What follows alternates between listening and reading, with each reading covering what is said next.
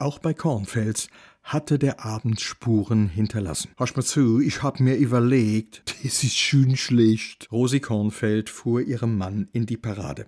Ich weiß genau, was du vorhast. Schneller, hescher, weiter. Und als noch meiner von deiner Frau. Axel, du hast doch den Günther erlebt. Der ist durch, der ist drüber.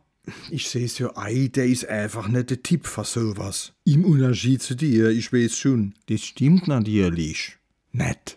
Das wollte ich sagen. Die beiden Kornfels hatten sich in ihr Wohnmobil verkrochen, das auf dem Stellplatz vor ihrem Haus stand, und saßen traut auf der Eckbank im Heck, eine Flasche Grauburgunder vor sich, während sie das Tagesgeschehen besprachen. Hörst zu, ich hab mir überlegt, kä neue Fraue de Günder. Das ist schon mal gut. Mit deiner Alter kommt er ja schon nicht klar. Da steht er davor wie der Ochs vorm Berg. Ewig drum. Aber ich hab a Idee. Folgendes. Der Günther, das ist ja ein Ranzetyp. Hä?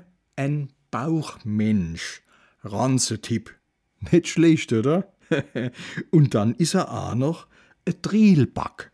Der braucht für alles lang, ewig ganz lang. Und das der Wehe, der muss die Frauen ganz in Ruhe vergleichen können. Wir müssen unseren Günder konfrontieren. Und zwar mit allen. Auf einmal. Na, so weit waren wir doch schon bei der Mediatorin.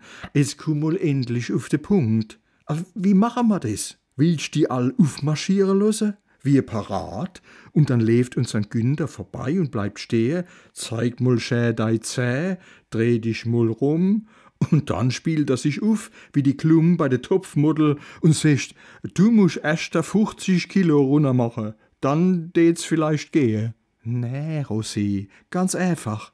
Wir machen, Obacht, a Party vor de Günder und sei ganze Frauen.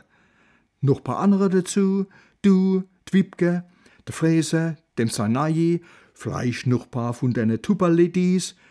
Das wird bestimmt super. Und was soll das bringen? Das kann ich dir sagen. Das ist für de Günder die Gelegenheit, die allemal zusammen zum Sehen. Auf einem Haufen quasi. Ganz zwanglos, bissl rumgucken, bissl vergleichen, heimlich. Und vielleicht kommt er dann drauf, Willi und Willi net. Rosi Kornfeld war nachdenklich. Ein Versuch wär's ja wert. Ich hab eh grad bissel Probleme, was ich deine Frau schreiben soll. Die frohe als wir im zweite treffen. Du wärst beim Günther gleich rum. Ich sag bloß Gerlinde. Siegst? Aber keine Party beim Günther daheim. Oder meinst du im Hupfeloch? jo net.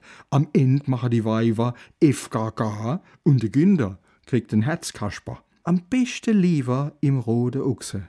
Ich schwitz gleich mal mit dem Marian. Aller gut, Axel. Dann bin ich mal gespannt, was die meint. Die kennt den jo gut.